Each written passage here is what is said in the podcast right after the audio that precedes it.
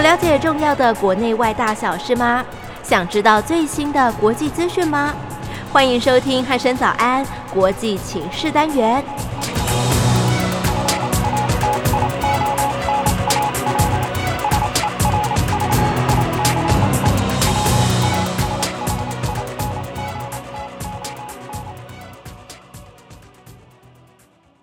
各位听众朋友，您好，欢迎收听今天的国际情势单元，我是一鸣。今天邀请到《青年日报》的王光磊大哥来到节目当中，磊哥你好。一鸣你好，各位听众朋友大家好。哦，磊哥，最近这几天哦，有一个比较可以说是比较有趣的消息哦，嗯哼就是关于这个白俄罗斯把一架这个民航的客机呢，就是诶强迫它降落在这个明斯克这个机场、哦。是，对，那他们是官方宣称啦，嗯是因为他们收到了这个巴勒斯坦的这个 哈马斯组织的一个威胁简讯，说，哎、它上面有炸弹，如果嗯哼欧盟那边如果不听他们的话，然后他们就要直接在这个立陶宛的首都上面炸掉这台飞机哦、嗯哼这听起来真是蛮吓人哼，的哦、嗯哼但是不管怎么样，白俄罗斯最后呢，就是把这台客机给拦截下来，强迫它降落在这个明斯克的机场里面嗯哦。那这件事情也被这个国际社会所谴责哦，认为白俄罗斯的做法哦，可能就是有违这个。一般的这个比例原则可能就不太恰当，这样子哦。那这到底是怎么一回事？可以请磊哥说明一下吗？好，那呃这件事情其实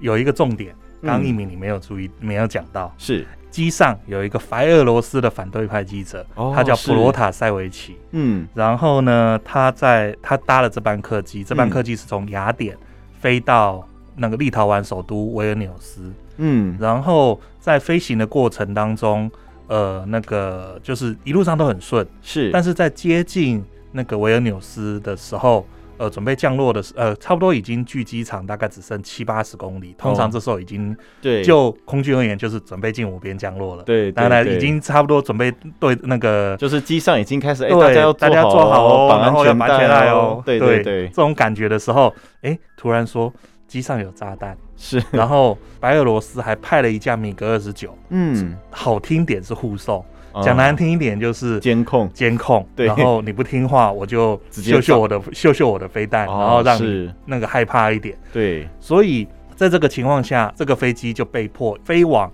一百五十公里外的明斯克机场。嗯，好玩的是，就像一鸣你刚刚讲的，如果接到相关这种爆裂物威胁，对，飞机是越快降落越好展开检查越好。是但是它舍近求远，跑到两呃倍距两倍离距外离外的明斯 克，那为的就是要把那个普罗塔塞维奇逮捕。哦普罗塔塞维奇一听到在飞机上，就是当那个后来到了那个，就是后来的那个机上的这些目击者说，当他一听到说啊，飞机要转往明斯克，嗯，戏啊，是啊，他的他自己的真的反应就是，反应就是戏啊，然后对，就是这一点都不夸张哈。嗯虽然我们是用能用台语表现，但是一点都不夸张。他的感觉就是完蛋了，嗯，他外界形容他非常非常害怕，是，而且他说他们就是白俄罗斯当局，嗯就是针对我来的。哦，一切就是针对我，我死定了，我一定对会被他们判死刑。这个目的很明显啊，对，嗯，那他就试图把一些自己的随身物品交给自己的女朋友，嗯同机的女朋友，然后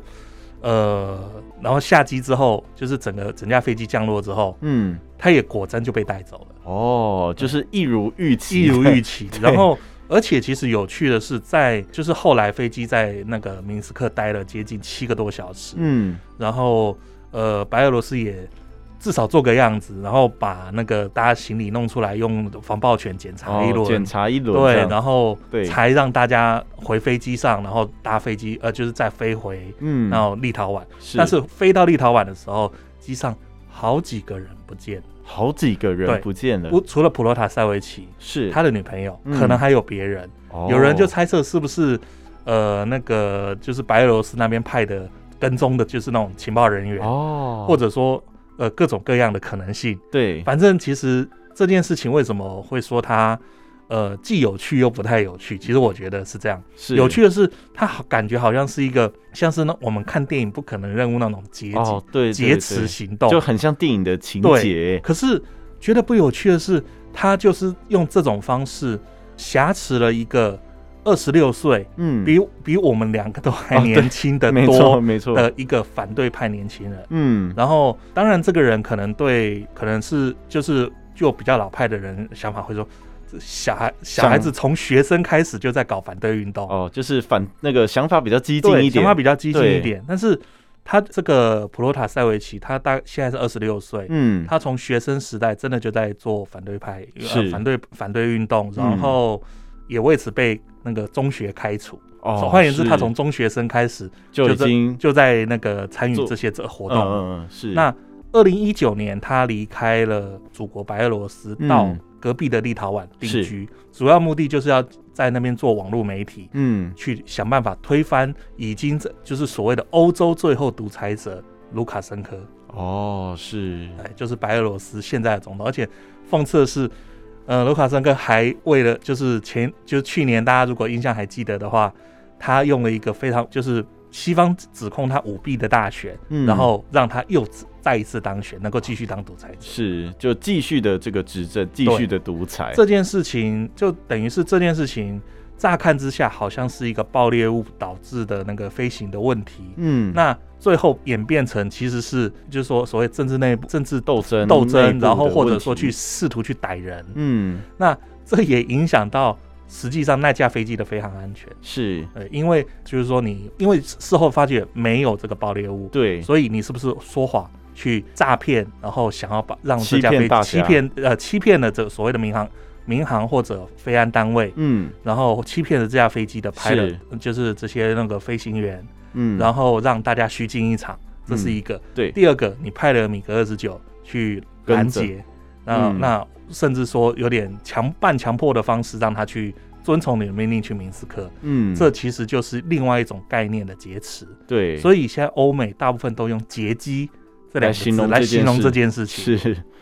对三，你反对派，嗯呃，就是你为了逮反对派的人，嗯然后利用这架飞机在你领空的时候做这件事情。是那是不是以后通过你的上空就不再安全？对，因为你可能随时就派一台战机说，哎、上面有爆裂物哦，要跟着我走。对，要跟着我走，然后就把它弄下来了。，对这其实对于大家所谓的民航安全，或者说呃飞行就是领空通过的这个信任，嗯，会就此消失。是，这其实乍看之下，呃，对这件事情很像电电影情节，，对，很有趣，对但是探究它背后的深意，其实不那么有趣。嗯，这就听起来就很可怕了。听起来会就很很可怕，就是说你好像你就此之后坐飞机不再安全，对，就是只要我经过这个白俄罗斯的领空，我可能就会被强迫降降落。，对，只或者说你通过某一个独裁国家的上空，嗯，然后你跟这个独裁国家的独裁者有一些过节过节，对他就可以把你把你的飞机弄下来，对然后你就被关到监狱里了，是这不太好。对，听起来真的是相当的，就是不太优质的感觉哦。对，而且重点是，白俄罗斯居然还把这个锅甩给哈马斯，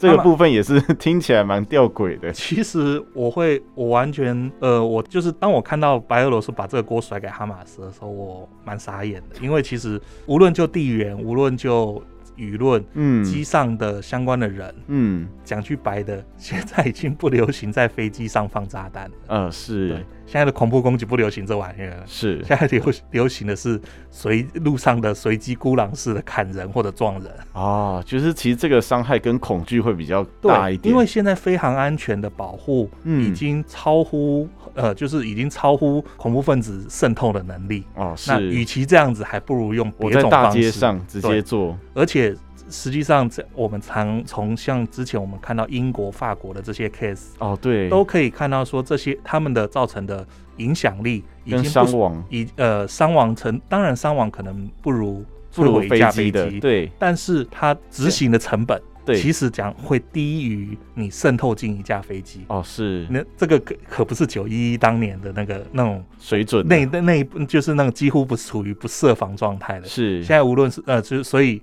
我会觉得这个锅甩的实在是有点拙劣。对，因为毕竟再怎么讲，巴勒斯坦的那个哈马斯组织，他们跟就是这个地区并没有任何关系，某种程度上，现在哈马斯已经自认为一个国家，嗯、是那或者说他们至少是他他们认为自己是巴勒斯坦的代言人，啊、他们也是不会想要去试图除了朝以色列发射火箭，嗯他们不会想要针对其他坦白说跟自己没什么关系的地方嗯投注自己已经不多的资源。对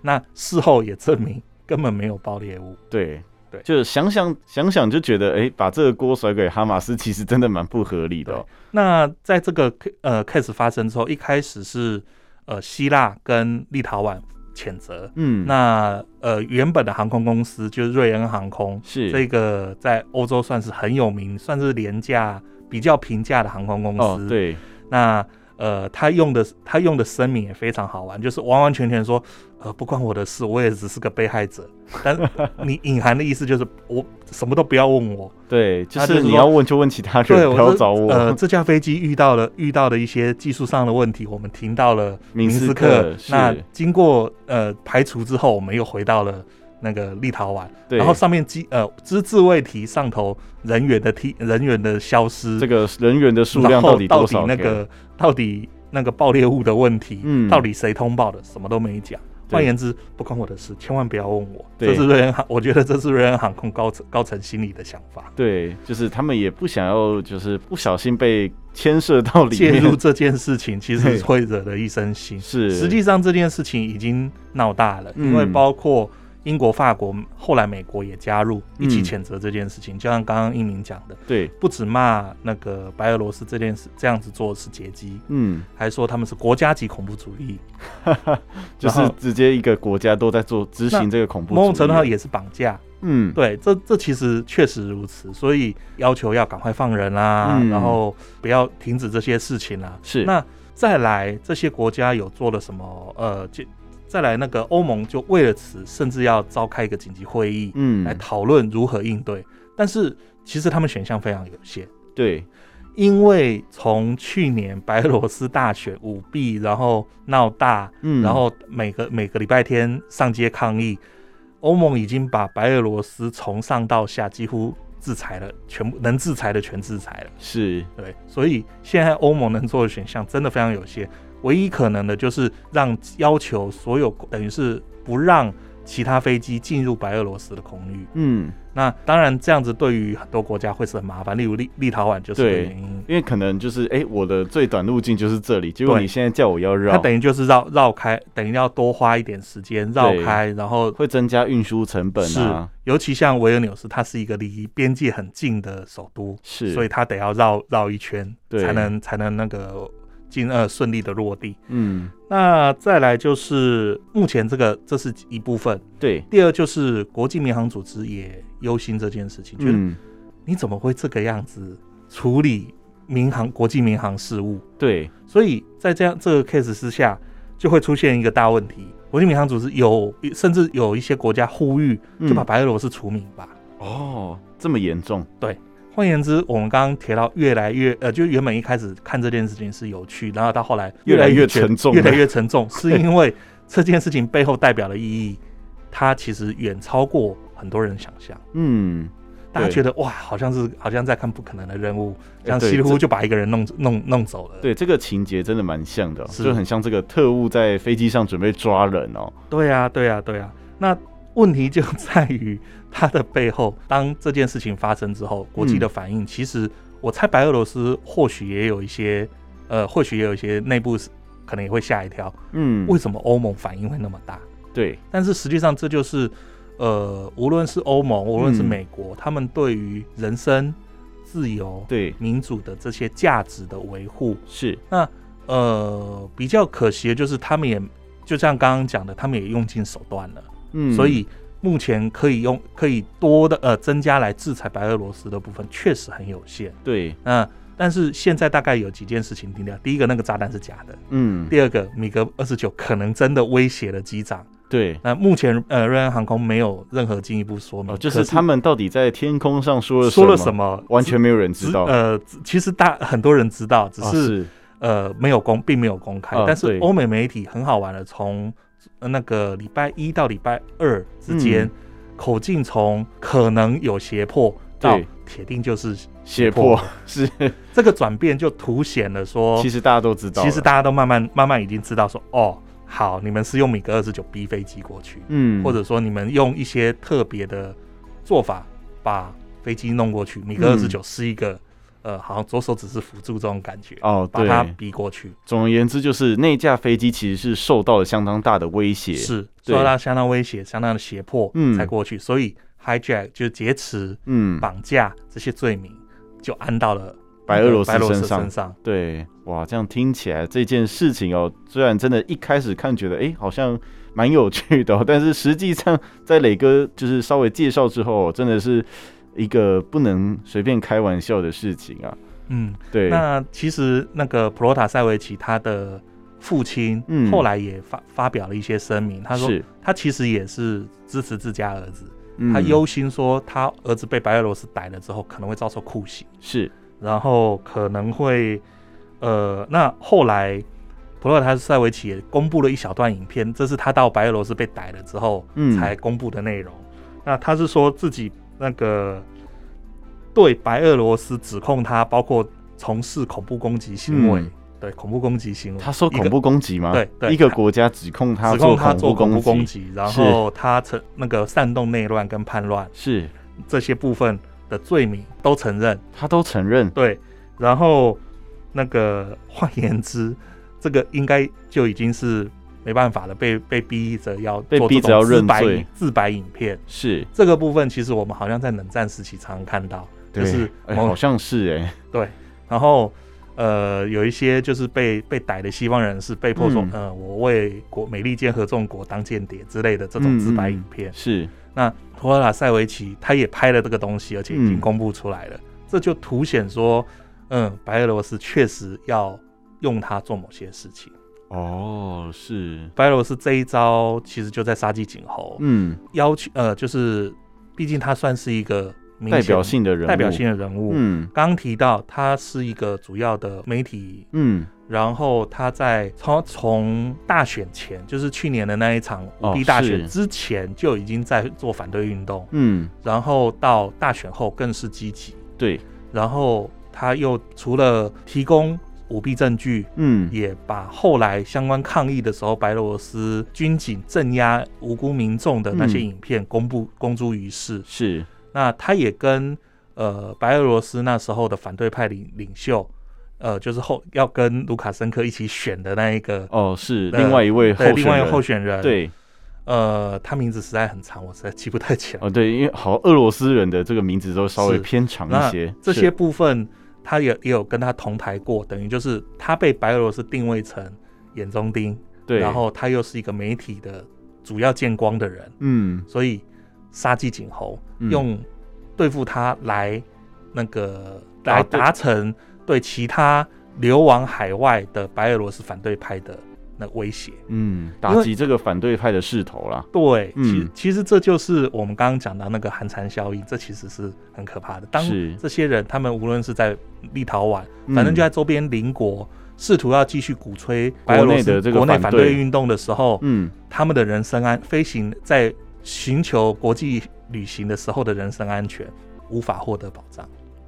哦，这样听起来这个威胁真的相当大哦，是，嗯，可是这白俄罗斯的内部到底是出了什么样的问题啊？就是除了就是磊哥刚刚讲的这个去年的舞弊大选之外，嗯哼对，是因为这个位总统真的是非常的专政跟暴虐吗？ 嗯哼，卢卡申科这个人，嗯，我们必须回到一九九四年，也就是整个苏联刚解体没多久。是那时候其实独立国协各个共和国都分散开来，对然后试图举行一些民主大选。嗯他在一九九四年当选了白俄罗斯的总统，第一次的当选，第一次当选。是那他就用尽各种方法巩固自己的权利，嗯，一路做到现在一九九四到现在二零二一，二零二一了所耶，以其实也将近三三十。年，对，真的是相当长的时间哦。那他他实施铁腕统治，然后、嗯呃，对内当然就是镇压反对派意见，然后嗯确保自己的权位。是，然后他也是试图保有自己那个当俄罗斯小老弟的机会，然后同时也在跟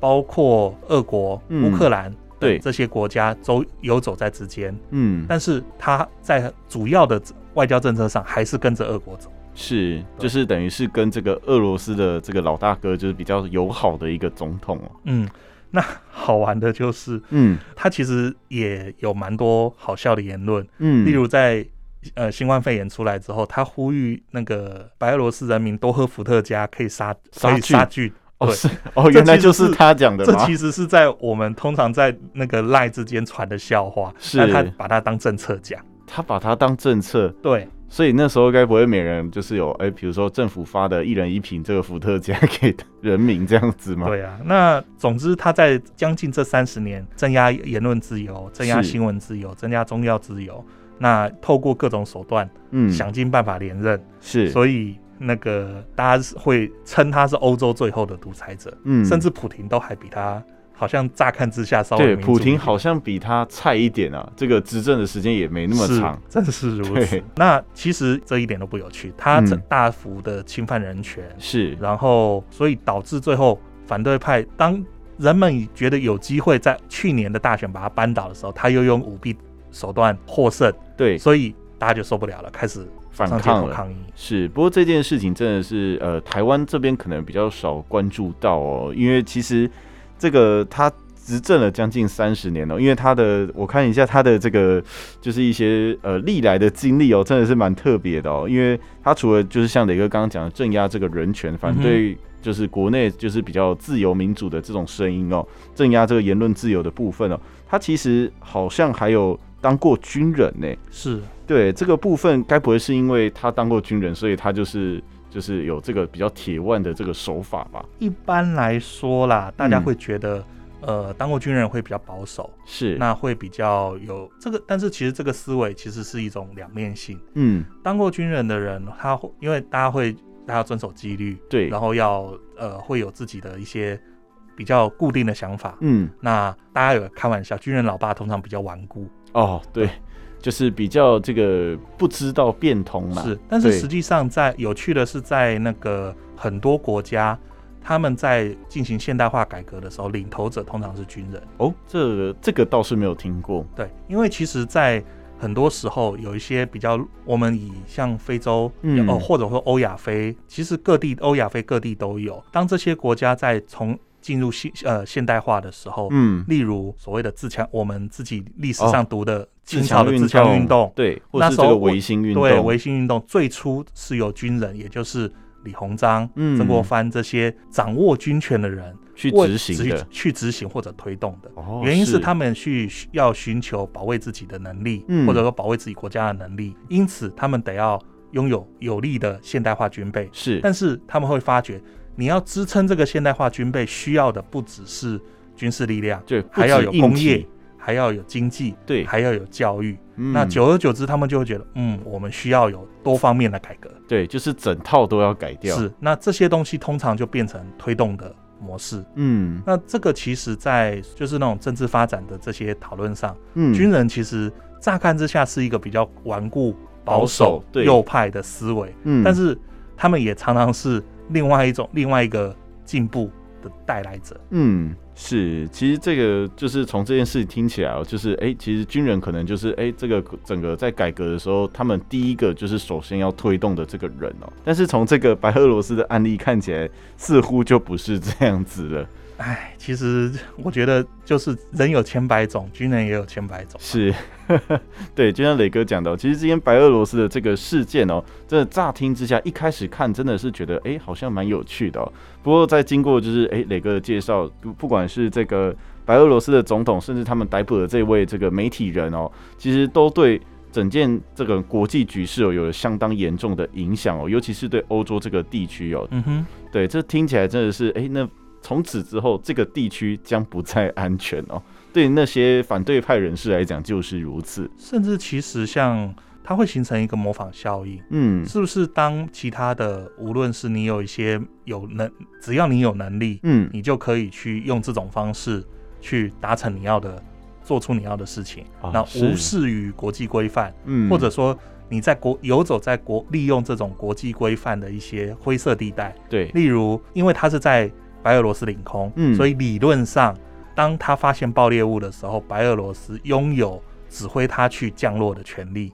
他用的是这种公约上的，就是就是公约上有写的这个条约啦。是嗯呃公约上他铁的条文，嗯但是他利用这个灰色地带，而是忽视了一般的概念，就是我要去去更近的机场，而不是走远路对，的这个机场的这些做法，是，让他趁机达成他要执行的目的，无论是嗯逮人、对，或者获得某些物利品益的，利益，嗯，这些其实都是呃未来假设啦，嗯这件事情它持续发酵，很多呃其他的国家、嗯，其他的独裁国家有样学样的话哇，都会是问题。那以后飞机不管经过哪里都很危险。这就是这就是为什么大家对这件事情这么重视，是此例不可开。对，真的不可开啊！ 这一开下去，因为飞机尤其不管是飞经过哪个，就是要去到哪个国家，中间一定会经过非常非常多国家的这个嗯哼领空哦。尤其在做这个长途旅行的时候，更是如此哦。嗯哼，那万一中间哪个国家突然跟你说，哎、不行，这台飞机要降落，这是对，那机上的不管不管你是不是那个目标啦，你是不是那个 TA，你都有可能会受到威胁哦、是嗯正是如此。所以美国国务卿布林肯在提到这件事情的时候，他有强调说，美国呃，就是机上的美国人嗯，同样受到生命的威胁，是，所以他有特别强调这件事情。所以就等于呼应一鸣刚刚提到的，嗯，世界各国为什么重视这件事情，不只是因为一个反对派呃领袖被逮，对，然后也不只是因为呃白俄罗斯用了把这架飞机用计或者用各种伎俩。对弄，到他们自己的国土，然后或者说他要利用这件事情做寒蝉效应去吓阻的呃，或者去威吓他反对派反对人士派人士，嗯而是他会造成一个非常糟的先例，嗯，然后这个先例会可能会影响到其他的独裁或者半独裁，嗯，或者说比较威权式的国家，嗯，那他们利用各种方式，利用法所谓的国际公约的灰色地带，是来做符合他们利益的事情，而且这些利益是会损害到许多人的。对，因为一架客机少说也有两百人吧。 是啊，对，那这样，那两百人的生命安全将不再受到就是相关的保障哦。嗯哼这生命其安全、人身自由，嗯，还有甚至包括财产的财产的不这些哦部分。对，就是其实那些部队上去去搜寻啊，或讲是讲爆裂物嘛，嗯哼搞不好他诶、有些财产也顺便被拿走，也不知道。这个真这是这是我们不知道的。对，当然，，呃，我们透过照片可以看到，他们把所有的行李摆在停机坪旁边，一件一件弄好，然后用爆裂拳、呃用防爆拳去秀。是乍看之下，非都是标公准开程透序明标准程序。对，那很多人也 也大家也知道，但是乘客们看在眼里。当飞机再度起飞的时候，有些人就不见了。对，这是事实，这也是是不可否认的。是，对，而且这些消失的人究竟去了哪里？诶、其实就众说纷纭了。，对，到底消失几个人，嗯都还都目前都还没有完全的连确定民。航民航公司都不敢讲了。是，是，这其实是就是最可怕的结果。嗯，就是在这个呃威权统国家的统治下、哦，就是这种事情的发生哦，可能真的会给大家带来莫大的压力哦。嗯哼而且这种效应、这种案件哦，如一旦是被其他人模仿起来了，这个后果真的是光现在想想就觉得，那我还是不要出国好 不了。蛮不寒，呃，是确实不寒而栗。对啊，不寒而栗耶。不过现在也不能出国啦，就就刚好、呃啊这是事实。 对，这也是事实。哎、就刚好这个疫情的关系，所以现在也不能出国、哦。嗯哼，嗯，今天在经过磊哥的说明之后，相信各位听众朋友对于这件白俄罗斯的，就姑且称它是劫机事件好了，嗯哼，对，应该有了更进一步的认识哦。相信各位听众朋友对于白俄罗斯这个国家可能认识不深啊，但是经相信经过我们的介绍之后，大家应该知道说，诶，他们的政权是有遇到了这样子的一个问题哦，嗯哼一个强人统治大概快三十年。是，对，而且还利用这种呃灰色地带的方式来劫持一架客机，只为了逮上面的这个反对派的一个代表人物之一啊国。家执行的劫机行动。呃，对，国家执行的劫机行动，对，这听起来真的是嗯蛮不可思议的一个行为哦。好，那今天的国际情势单元就到这里喽，我们下次再见喽，拜拜。